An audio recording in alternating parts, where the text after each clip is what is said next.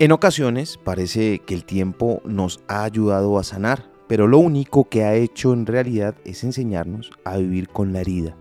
El hecho de haber dejado de pensar en el daño del pasado no significa que esté totalmente sanado. El paso del tiempo permite que lo que estuvo primero a nivel consciente se hunda con mayor profundidad en la mente en donde se convierte en una palanca silenciosa pero poderosa que nos obliga a comportarnos de una determinada manera. Por debajo de nuestros pensamientos conscientes permanece el impacto de un ayer nocivo. La sanación requiere ir hacia adentro con paciencia, honestidad y valor. Si no abordamos nuestros patrones subconscientes acumulados, simplemente permanecerán ahí, afectando siempre a nuestra forma de pensar, hablar y actuar. Nuestras heridas y condicionamientos acumulados limitarán nuestra flexibilidad y harán que quedemos atrapados en un bucle que sigue repitiendo el pasado.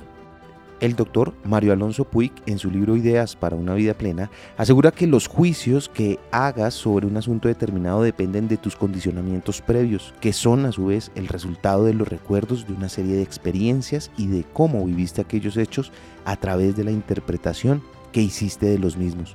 Por eso, Ten la humildad de reconocer que tus juicios son siempre consecuencia de una visión muy limitada de las cosas.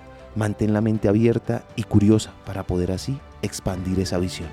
Ahora piensa, ¿estás haciendo lo suficiente para dejar ese pasado que te ha marcado de una forma negativa atrás?